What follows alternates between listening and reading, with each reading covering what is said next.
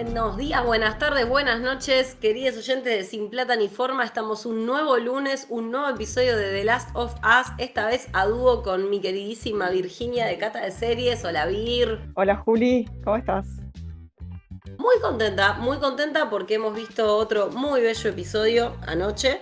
Eh, este con un poquito más de acción para los que se quejaban de que el anterior les había resultado como muy lento, muy meloso, muy bla, bla, Bueno, ahí tienen, ahí tienen cosas explotando, ahí tienen tiros, ahí tienen quilombo. Y de, todas maneras sigue siendo una, serie sobre otra cosa. Eh, sigue siendo una serie sobre eh, la humanidad en su forma más cruda y más, y más esencial, por lo menos para mí. De hecho, si se dan cuenta, los infectados es como hace dos capítulos que prácticamente no aparecen. Eh, como que todo tiene que ver más con esta organización del mundo después de todo lo que pasó. Así que bueno, si les parece podemos ir empezando a, a empezando por Joel y Ellie que están yendo en viaje a buscar a Tommy, al hermano de Joel. Y Ellie sigue siendo el, personaje más adorable de toda la serie. Eh, bueno, eh, voy a hacer una, una nota al pie. Este episodio se llama Please Hold My Hand y está eh, dirigido por Jeremy Webb, eh, que es un, estaba chusmeando ahí y ha dirigido otras cosas de, ciencia ficción como Loki and Key, eh, Umbrella Academy, Shadow and Bone y algunos episodios de Master of Sex, que es una, una serie de drama que no es, no es ciencia ficción. Y retomando lo que vos decías, de que quizás la gente se, se, le pareció lento el episodio anterior, a mí este episodio eh, me, justamente me gustaron mucho las escenas de diálogo entre ellos y, la, y, el, y el, drama que carga la, la serie. Eh, para mí es realmente un dramón esto eh, y, y, tiene que estar nominada como tal, como drama, porque la verdad es que desde las cuestiones como humanas que vos decías hasta, digamos, lo, lo, más íntimo, las, las charlas más íntimas, son un drama, eh, hecho y derecho. Eh, tremenda la química entre Pedro Pascal y eh, Bella Ramsey, cada vez se va notando mucho mejor. ahora, como vos decías, que, los vemos interactuar más a ellos en pantalla y me encantan.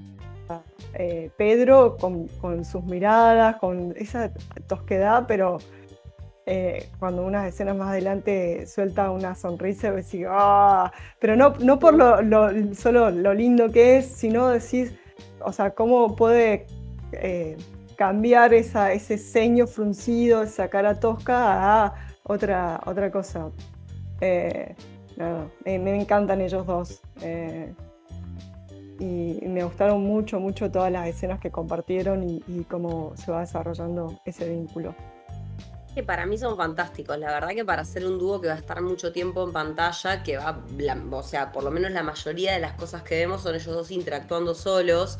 Eh, y esa química que tienen es, es brillante, más que nada porque también se empieza a generar esta, esta cosa de, de este, vínculo medio paternal que tiene Joel con Ellie, muy a pesar de él, porque incluso en, en esas primeras conversaciones es como que le dice, mirá, vos para mí sos carga, yo te estoy llevando porque le hice una promesa a Tess. Ahí también nos cuenta un poquito más de cómo, cómo fue que Tommy terminó supuestamente en Wyoming. Él está muy convencido de que el hermano está ahí.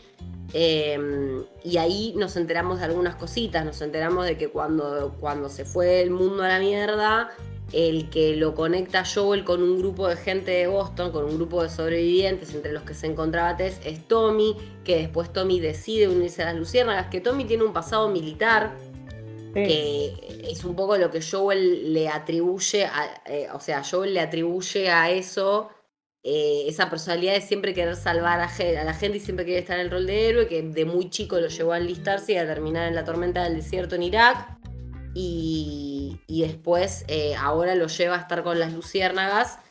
Y él como que es muy escéptico de esa, de esa postura que tiene Tommy de querer salvar a todo el mundo. Sin embargo, cuando hubo que sobrevivir estuvieron con este grupo de gente y un poco lo que te deja entrever es que, y, que es algo que también ves con, con Catherine y con los personajes que vamos a conocer más adelante en el capítulo, es que cada uno intentó sobrevivir de la manera que podía. Sobrevivir significa cualquier persona que venga y le pueda llegar a hacer daño al que está al lado mío es un enemigo y no voy a, no voy a tener ningún tipo de contemplación. Como que a eso se ha reducido todo. A protejo a los que puedo proteger, los que están cerca mío son familia y el resto suerte.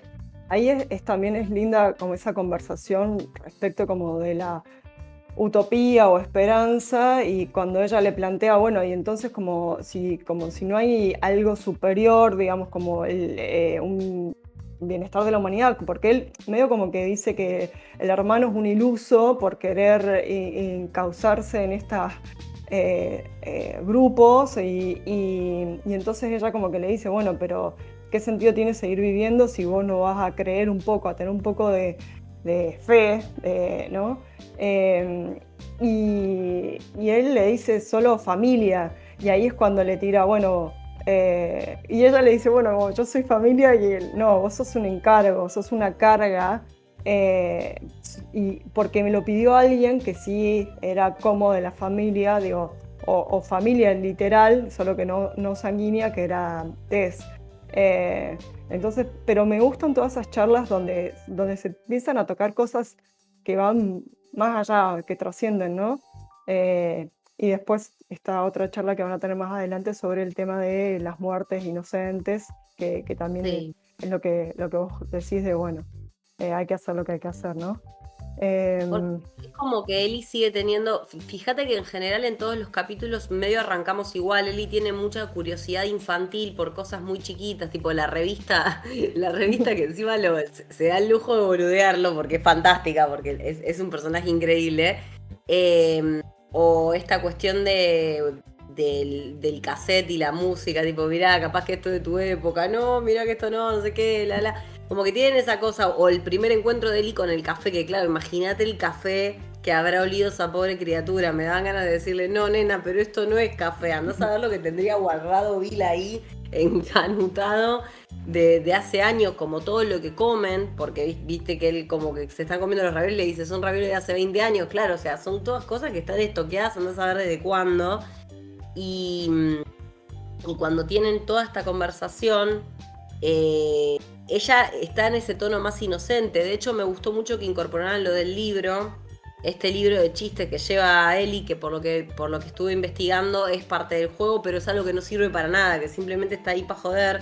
Y me encanta que lo mantengan, porque es una nena. Es una nena que se ríe de chistes boludos y con ese pequeño gesto de los chistes boludos, fíjate que, igual es una cosa que supuestamente no tiene ninguna utilidad, pero acá en la trama lo tenés de catalizador, porque al final del capítulo es la primera vez que vemos a Joel reírse.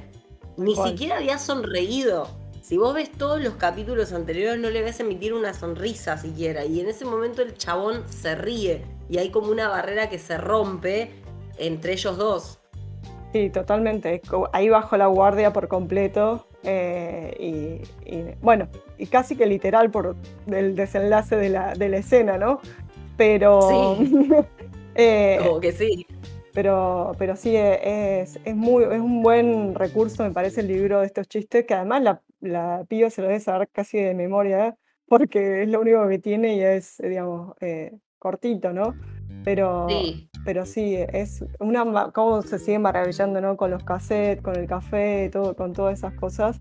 Eh, pero a la vez, esto, esta dualidad de, es de adolescente en realidad, porque es una niña con la curiosidad y qué sé yo, pero a la vez también es un adolescente que puede hablar de temas más profundos. Eh, digo, también todo lo que le ha tocado vivir. Eh, y desde ya. Entonces me parece que es un, es un lindo combo eh, lo que hay en, Eli. Em, y, bueno, entonces van en la ruta y... Llegan a Kansas. ¿Y qué pasó en Kansas? Que, que por cierto, qué belleza toda, toda esa mm, esa entrada a la ciudad con los autos eh, bloqueando la entrada, pero todo a la vez, otra vez carcomido por eh, el hongo y el, tiempo. Eh, o sea, es, bello el apocalipsis. El apocalipsis es precioso, HBO lo hacen ver muy bello el apocalipsis. No, no, de verdad, esos planos que, esos planos más generales son increíbles, se ven preciosos. Súper abiertos. y, y bueno, eh, llegan ahí y cuando están queriendo atravesar eh, un, puente hay un eh, bloqueo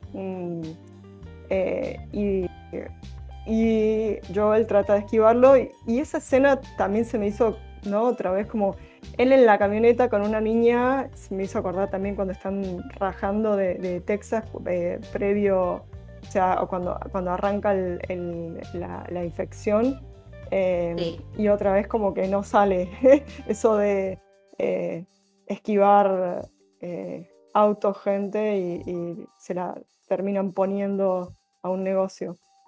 Sí, él no, y aparte que él también, o sea, así como vos te acordás, el personaje de Joel no se olvida nunca de eso.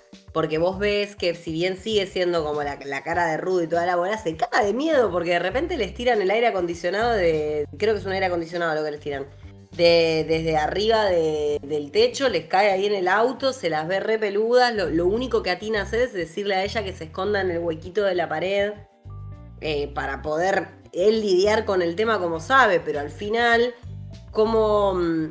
O sea, es, es un tipo que hace 20 años vive así. Por eso también cuando está en el bosque le dice, no prendemos fuego, vos sabés, porque el problema, el problema, volvemos a lo mismo, no son los infectados, el problema es lo que pasó como todos los conflictos latentes de la humanidad a partir de que el Cordyceps llegó, explotaron a la mierda y de repente hay facciones, porque es gente que está tratando de sobrevivir en, este mundo, no, no, no, no hay mucho más. Eh, y el miedo que él siente y esta cosa de querer preservarla a ella de, de todo ese espanto, pero bueno, no la podés preservar porque efectivamente Joel se equivoca, porque es un ser humano, no se da cuenta de que hay una tercera persona dentro del local y este chico lo reduce, un chico que también es muy, muy jovencito, no, no, no, no deja de ser un pibe, que lo reduce y es gracias a que Eli tiene el arma de Frank. Acá hacemos un paréntesis. En el capítulo anterior yo tuve un delirio místico y pensé que le habían dado un arma de Eli, cosa que no ocurrió. Pero mis compañeras, que siempre son mucho más atentas que yo, me dijeron, evidentemente confundió un desodorante con un arma. Voy a decir, en mi defensa solamente que soy chicata y era domingo y era tarde. Dicho esto, breve digresión, Eli termina disparándole y es, es, es al dispararle a ese chico que termina salvándole la vida a Joel. Pero que también le cae la ficha de lo que implica el manejo del arma, porque el, flaco una vez que lo reducen, lo único que hace es pedir volver con su mamá bueno, esa, esa apelación ¿no? a, tu eh, verdugo, eh, apelar a lo emocional, a mi mamá, mamá, ¿no? Y a, eh, no, soy inocente, inofensivo, pero a la vez vos sabés que no puedes dejar ningún cabo suelto. Esa es para mí la, la, como lo que está ahí también después en la, discusión sobre, la, sobre las muertes de inocente.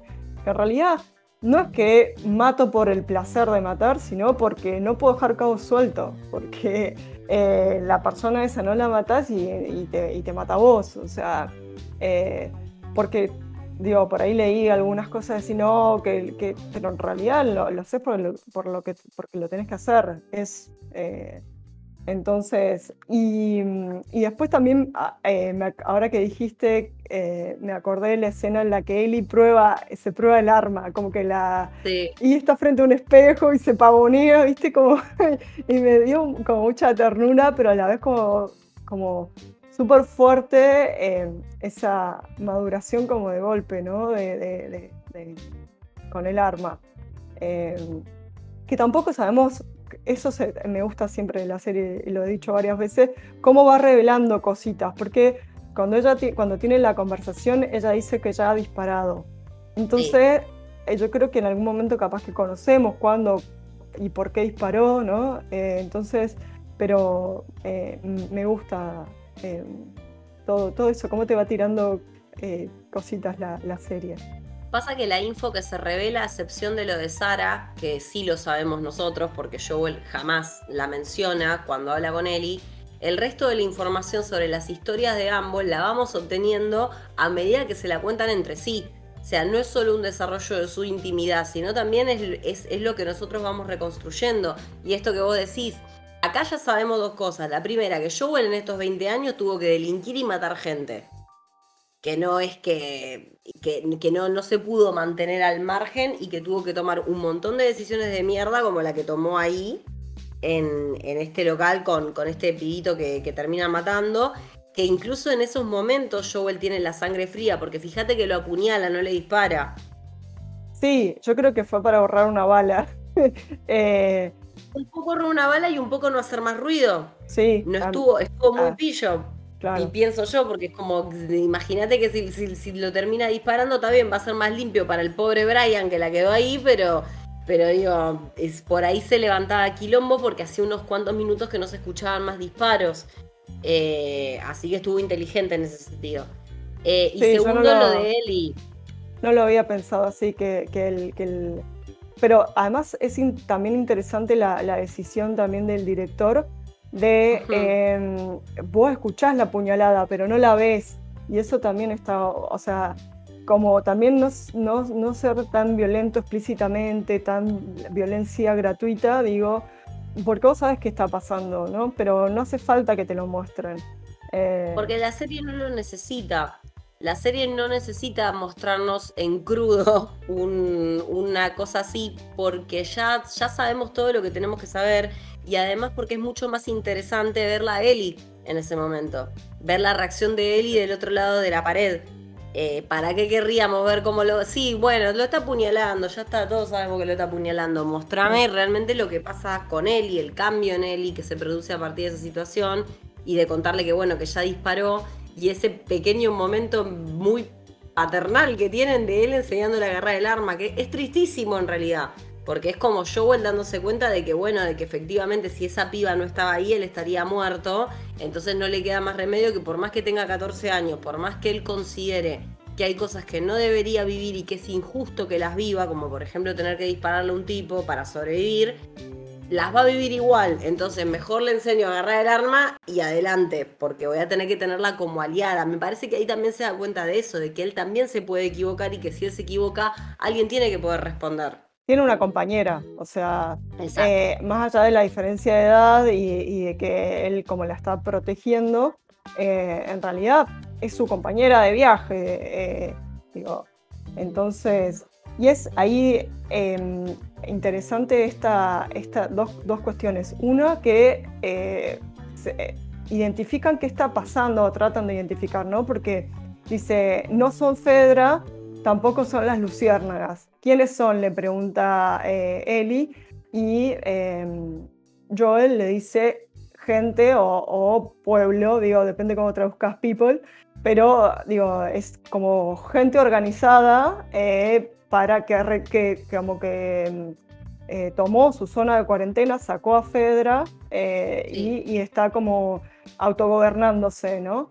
eso me parece interesante también como salir de la dicotomía Luciérnaga Fedra y en realidad hay otros actores em, colectivos ahí disputando eh, eso, como vos decís siempre, la, organización post-apocalíptica. Em, digo, no, no, hablando también de la legitimidad de Fedra o la legitimidad de las Luciérnagas, como decíamos en el primer episodio, ahora estamos viendo otro grupo y su legitimidad para autogobernarse, ¿no?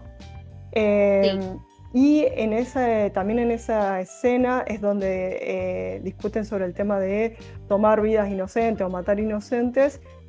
Y me parece ahí eh, es donde como Joel blanquea que él, Tommy y Tess también hacían ese tipo de emboscadas y, también, digamos, mataban gente eh, inocente por, decirlo. Eh, sí, sí, sí, que de hecho él reconoce el truco, eh, él reconoce que el chico que, hace que está herido pidiendo ayuda no, no lo está haciendo así porque él sabe ese truco, porque él también hizo emboscadas así.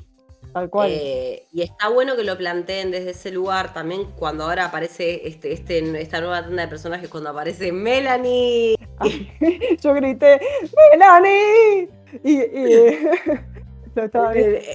En este podcast somos todas House of Linksky, la amamos mucho. Así que nada, fue muy lindo que verla en pantalla. Eh, es como un pequeño adelanto de Yellow Jackets, necesito que se estrene Yellow Jackets ya, así que me re gustó verla. A mí me dio la misma vibra que Jonah. Eh, eh, sí. Como esta, soy re tiernita, soy re inocente, pero pa, te puedo degollar un conejo, por no decir más. O sea, porque es como que vos la, cuando que está interrogando eh, a un médico que, que, usa la misma táctica a su vez que este Brian de apelar a la cuestión sentimental. Yo te traje al mundo, eh, yo tipo... Y eh, ella es implacable, digamos, ante estos, estos ruegos. Y, la ves así como, ¿no? Bueno, acá tienen que haber torturado a mi hermano porque vos lo entregaste. Eso también me hizo acordar un poco a, nuestra eh, época de, cuarentena, al inicio de, la pandemia de, COVID, cuando había gente que no cumplía, ¿no? Llegaba del exterior y tenía que aislarse sí o sí 15 días. Me acuerdo de un tipo que no lo cumplió y el portero lo denunció y el tipo lo cagó a palo porque lo estaba denunciando, ¿no? Eso Digo, esto de una denuncia a Fedra eh, es también si sos médico y, conoces de un infectado, digo, asumiendo que el hermano de Caitlyn estaba infectado o, sospechado y, él va y lo denuncia a las autoridades, digo, es medio como que también es lo que corresponde hacer, pero digo, esas cuestiones también son, se ponen en, eh, tensión y en tela de juicio todo, todas esas cosas, ¿no? Em, sí que, que me parece otra vez súper, súper humano, eh, ¿no? O sea, porque veces si, si mi hermano se contagió, vos sos la que lo deberías denunciar, pero vos no lo vas a denunciar, ¿no? Entonces como eh, esos dilemas morales también eh, en los que te ponen estas situaciones me encantan. Y, sí, totalmente. Aparte que sea el médico y que. Y, me parece también interesante esa conversación que tienen, que es básicamente el subtexto de toda la serie, pero que sale en boca de ella. Que es esto de, ok, pero antes, antes de tu lugar había otra gente acá.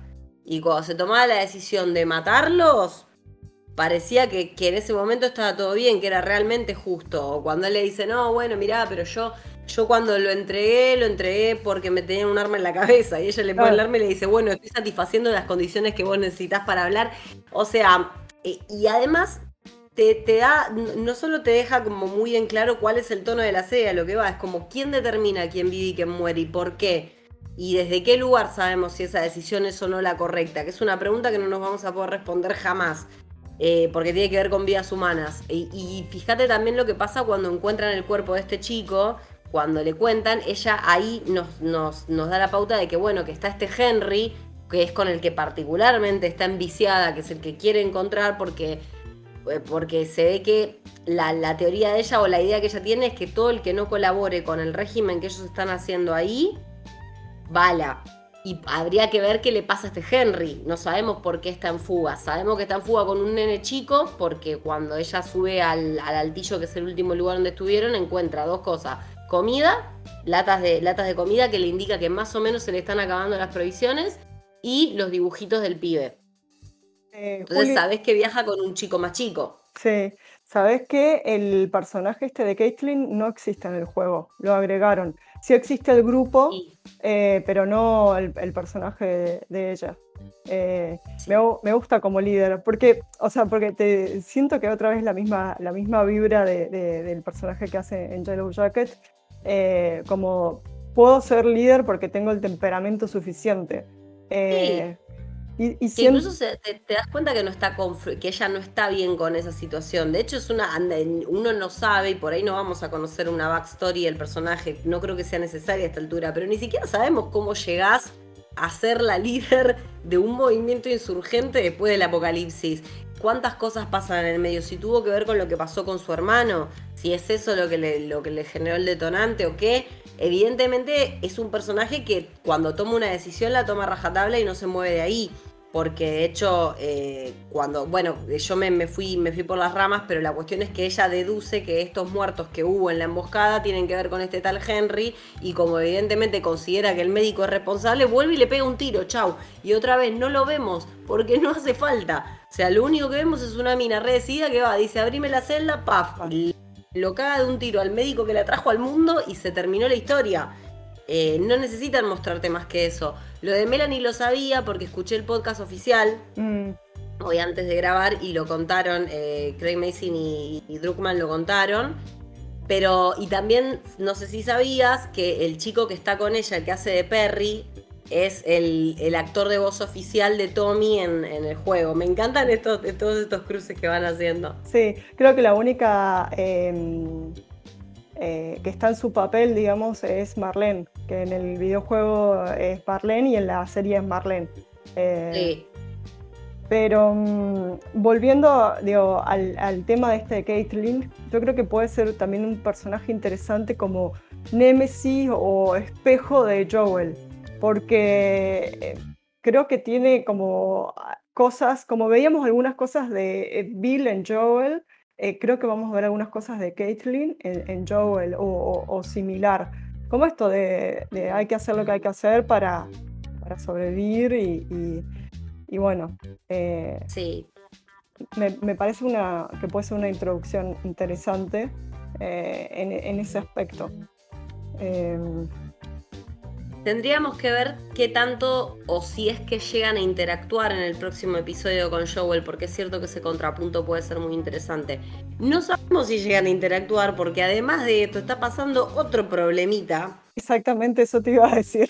Otro problemita que, por, según el trailer, me parece que no, no sé si van, no, sé en qué condiciones van a interactuar, porque claro, el, tema que esta chica, eh, ¿es Caitlyn o Catherine? Yo la noté como Catherine.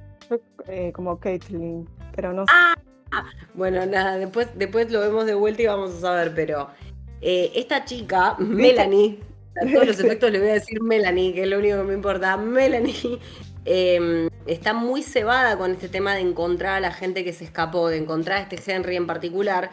Y entonces, claro, decide no darle bola a una amenaza bastante sustancial, que es la que le muestra este personaje, Perry, que evidentemente ya no está del todo. O sea, yo lo que veo ahí es como que hay una cierta lealtad, pero como que él está dándose cuenta de que ella está en otro planeta con las decisiones que toma, porque, hola, está temblando el piso.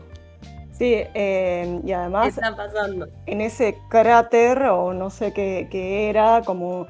A mí lo que me daba la impresión es que ahí abajo hay que en vez de incinerarlos, tipo los cubrieron con cemento o con material o algo así, y como que la cosa no está resistiendo y se están empezando a, digamos, a levantar. Eh, digo, no, fue mi, mi hipótesis, mi percepción de lo que, lo que podría estar pasando ahí, y ella no, le da, no le da prioridad a eso, eh, y entonces medio como que está, para mí ahí van a, van a convergir, eh, digamos, los infectados versus eh, estos levantados, y por otro lado Joel, Ellie y Henry y Sam. O sea, se va a cruzar, digo, todo Eh, yo creo que no, no vi el, no vi el tráiler del 5, lo aprovechamos y decimos por si hay algún eh, distraído. Eh, el episodio 5 se estrena el viernes 10 de febrero porque no quisieron competir con el Super Bowl, que es el domingo. digo, otra, otra, otra cuestión para analizar nuestros consumos son cuando son, dependen de los gringos y entonces, el, final de, temporada es el día de la emisión de los Oscars y te das cuenta que eh, los Oscars no, son tan importantes como el Super Bowl. Eh, Claramente. Y, lamentablemente otra cosa que siempre me pasa, perdón por la digresión, pero es como que si los gringos no ven una serie, van y la cancelan. O sea, a veces no importa que el resto del mundo la vea, lo que importa es que los gringos la vean. Eh, sí, no, claramente, y por eso también es lo que les condiciona el calendario. Y a la vez hay otras cosas que por ahí eh, les gustan solo a ellos y te la renuevan y te la renuevan. Pero bueno, eh, ¿qué le vamos a hacer? Eh, eso nos pasa.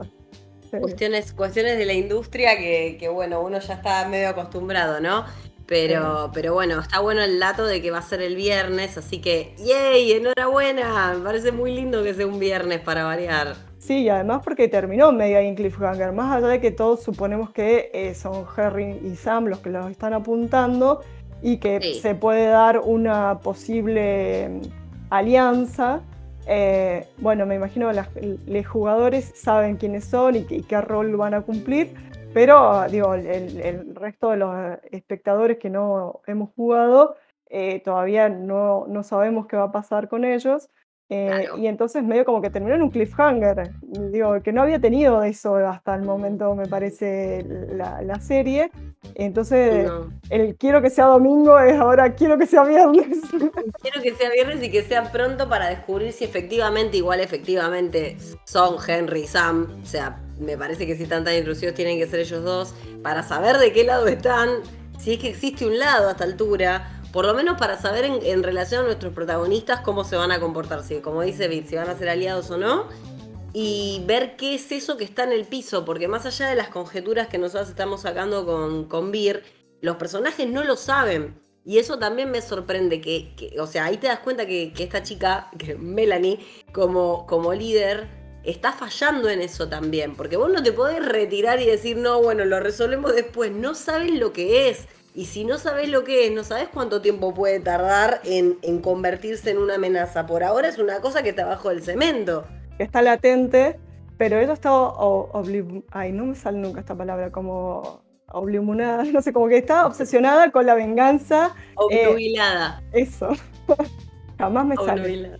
Eh, está obsesionada con encontrar a este Henry con la venganza de su hermano y no está, eh, digamos, eh, percibiendo que esto está mucho más salado.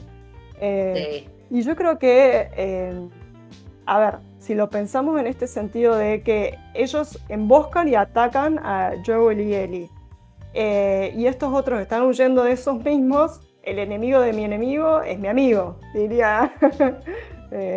Vamos a suponer que sí, en principio vamos a suponer que sí y vamos a ver qué pasa. Aparte, bueno, nada, eso, hay un pibe más chico, esto es todo terrible, aparte ese nene sí tiene un arma, me, gusta que hayan hecho converger esto con el momento en que a Ellie le enseña a disparar. Que aparezca este personaje que ya está, que ya, ya está como bastante instruido. Y seguramente nos van a mostrar un poco de la backstory de ellos. Yo creo que algo de la backstory de ellos vamos a tener. Y por ahí también empezó siendo un pibe como Ellie. Eh, es un mundo muy desolador. Eh, me parece que, la, la, serie lo que trata de mostrar en todo momento es esto. No es que hay víctimas, porque ni siquiera los, los de Fedra que uno podría pensar, bueno, los villanos, tampoco vimos ese lado, lo único que vimos fue una médica que está tratando de consolar a un nene infectado sabiendo que lo van a, lo van a. Y, me gusta que la serie se pare desde ese rol, porque si no sería una, una peli de zombies burda, una, una serie de zombies burda, y no es una serie de zombies burda, es como, che, cuando no existen más reglas, ¿qué pasa? cómo se organiza el mundo en torno a ese no, no hay más reglas. Y la mayoría de las veces se va a terminar organizando en eso en vos estás cerca de mí, te protejo a vos. El resto no sé. Es que las cosas, bueno, lo que creo que lo, interesante de la serie es que te muestra la complejidad de las cosas, porque no es todo, ni todo blanco, ni todo negro, ni todo bueno, ni todo malo. O sea, entonces ni Fedra es completamente, obviamente, es un gobierno dictatorial o eh, opresor, pero a la vez, yo lo que les decía, me acuerdo en el primer episodio, una vez que salgan de ahí, no sé si lo que está afuera necesariamente va a ser mejor. Digo, eh, si un grupo autoorganizado eh, es, mejor o más justo, ¿no? Eh, en estos, si hablamos en estos términos, que Fedra, ¿no? digo, entonces creo que, eso es lo, interesante que, que, plantea la, serie. Lo mismo que cuando hablábamos de en su momento de las luciérnagas, que tenían a Ellie encadenada, que no sabes tampoco si llegasen a tomar el poder, si serían mejor que estos em, convocados, creo que en el, juego se llaman cazadores, em, que eh, Fedra, digo, una vez que están ejerciendo el poder, no sabes qué, tanto... A ver, además ejercer el poder normalmente no es fácil, como no dejas contentos a todos. Imagínate en un contexto de de zombies o, de supervivencia de la supervivencia más llana que no, no, no, queda otra más que tratar de vivir otro día. Exactamente. Entonces eh, digo eh, no no no es no hay salidas fáciles me parece. Y, es, y eso me encanta de la serie que muestre todo eso. Eh, y, y en un momento como de hecho es como que te, deja picando la pregunta como eh, sobre las muertes inocentes y te, da la pauta, en realidad no existen los inocentes, no, hay nadie completamente inocente, digo, ah, no. Eh, creo que, todos hacen lo que tienen que hacer y, en, base a eso medio como que pueden llegar a juzgar, o sea, pero... Y, ahí también otra vez, ¿no? El, criterio moral de lo bueno, lo malo y... ¿no? Eh, sí. sí, que, y cómo estalló. Mm. Porque ahí vos también te das cuenta que el criterio moral está construido socialmente de una forma y que si eso estalla, entonces, ¿qué es lo que consideramos lo bueno y lo malo? ¿A quiénes consideramos los enemigos? ¿A quiénes no? Eh, eh, me, me, gusta mucho eso, sobre todo cuando estamos, me parece que la serie trae un montón de cosas interesantes en un momento donde hay mucho discurso de esto es bueno a rajatabla y esto es malo a rajatabla, como que la historia medio circular a veces, y me gusta que en ficción se vean más personajes y más conflictos así, que sea como no, no es que hay un bueno y un malo, la vida no es tan simple, pasan otras cosas por atrás y, traer cosas que a vos te obliguen a pensar, que a vos te obliguen a pararte, porque muy probablemente todos los que vimos el capítulo de anoche no tengamos la misma perspectiva. Algunos serán más Team Luciérnagas, otros serán más y no, bueno, pero eh, ¿qué, onda estos insurgentes? A ver qué les pasa. O a otros les importará solo Joel y Ellie, que en definitiva son los únicos que nos importan a todos. Tipo, que ellos estén bien, después vemos. Pero me gusta que la serie te deje esa pregunta abierta, incluso usando un recurso tan, tan claro como que ni Joel lo pueda responder. Cuando le dice, mataste inocente, a gente inocente, y él no lo responde. Porque sabe que no puede la deja ahí picando, pero lo que vos entendés es que no hay inocentes, digamos. Eh, sí, y que no lo sabe, nunca lo llevó a saber, apretó el gatillo porque se trataba de otra cosa. Es que sí. Eh, así que sí, la verdad es que por eso te digo, para mí es un re drama la, serie y, bueno, para mí este, este tipo de ficciones que, yo no acostumbro a consumir y, y, cuando las consumo me gustan para esto, para que me hagan pensar y reflexionar sobre el poder, sobre la humanidad, sobre eh, qué haría yo en esas circunstancias, ¿no? O sea, porque inevitablemente vos en algún momento te pones en la piel de superviviente y qué hago. Eh, qué sé yo. Ah, eh, alguna vez me han preguntado, bueno, en un ataque de zombie, ¿qué haces? ¿Luchás o corres? Y yo ponía luchar y ahora estoy empezando a pensar, no, creo que tendría que correr. Pastillita y a dormir, ya está. Tipo, abro la ventana y digo, uh, esto es un quilombo, qué paja, ya está, listo. en mis propios términos. Yo, soy Tim Billy Frank, pero sin durar 16 años. Es como, no, ya fue, esto es un montón. Ya está. no puedo correr muy lejos porque soy un perro salchicha. No, no podría disparar más bajo ningún concepto. No sé manejar. ¿Qué bueno, Ojo. No esperar la muerte. Ojo, Juli, que capaz que en esas condiciones aprendés a disparar, aprendés a manejar, aprendés a correr. Ojo que las condiciones te, te muestran otra cosa que no son lo que vos crees que son, ¿eh? Yo creo. No, eso es, cierto, eso es cierto, pero igual como somos millennials, yo creo que el que paja sería medio universal. Porque admitámoslo, somos gente, somos probablemente la generación más cómoda hasta la fecha. Entonces, sobrevivir es demasiado laburo. O sea, ya, ya es laburo en, en este contexto. Imagínate sobrevivir en el apocalipsis. No, ¿sabes? No, me parece un montón. Chao. Te pones una serie que sabe que te hace reír y te dormís. Ya está. No te voy a negar que me gustó tu plan. Es que claro, porque pues, millennials, porque somos una generación muy paja y me parece que todo nos, debe pasar medio por ahí. Debe haber algunos luchadores entre nosotros. Igual también la serie te plantea qué pasa cuando tenés que proteger a otro, porque no es que Joel llegó hasta ahí. Yo no sé si Joel, si se hubiese quedado sin Tommy, sin Sara, hubiese hecho tanto esfuerzo. Se quedó solo sin Sara, pero estaba Tommy. Yo no sé si, si sin el hermano Joel intenta subsistir 20 años y después Tess. Yo creo que, que, un poco también tiene que ver con eso. Siempre que se mantuvo ahí fue porque había una persona a la que debía proteger. Es que eso es lo que él le dice, familia. O sea, eh, es lo que lo mantiene a él, digamos, eh, en ese mundo. No es ningún proyecto superador, no, digo, como... como eh, claro. Porque él no tiene la idea de que eso se pueda resolver.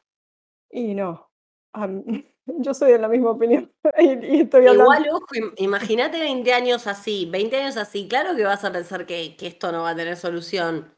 Hasta que llega esta nena, que es la esperanza en muchos sentidos. Es no solo la esperanza en, che, creer en la posibilidad de que esto se resuelva, sino también en, esta cuestión de, bueno, es alguien a quien proteger y mientras esa persona esté ahí, yo sigo vivo. Sí. Eh, pero bueno, nada. Eh, qué nota oscura, ¿viste? Como que dijimos, ay, pero, pero, pero bueno, para eso, para eso están las series que te hacen pensar tanto y que te hacen hacerte preguntas. Eh, y yo creo que nos hemos hecho muchas preguntas el día de hoy. Totalmente. Así que es momento de, si te parece, Vir, le damos un abrazo muy grande a nuestros, eh, a nuestros oyentes. Gracias por estar, gracias por escuchar, gracias por acompañarnos. Queremos más quilombo en los comentarios. Yo quiero ver más bardo en los comentarios. No digo que se peleen entre ustedes. Simplemente, che, poneme, cuéntenme qué les pasó, porque nos parece que es una serie que a todo el mundo lo deja hablando. Entonces, hablen, anímense, que a nosotras nos encanta. Eh, así que, que bueno, eh, muchas gracias por acompañarnos una vez más. Gracias, Vir, por estar acá. Gracias a vos, Juli. Nos veremos el sábado, capaz. Capaz que el sábado, ¿por qué no? El sábado vamos a estar post festejo igual nosotras, o sea que dependiendo de cómo se sobreviva el viernes, porque el viernes hay evento, porque es mi natalicio, eh, Así que, dependiendo de cómo sobrevivimos el sábado, ¿por qué no podríamos aparecer por acá? Así que, nada, un beso grande también a nuestras compañeras. Ustedes ya saben que Simple Plata Informa somos cuatro: Bandela y Series, Lucía, eh, Rochi, soy la Rochi, y Cata de Series y Monita con Navaja aquí presentes. Les mandamos un beso gigante. Beso a todos. Chao.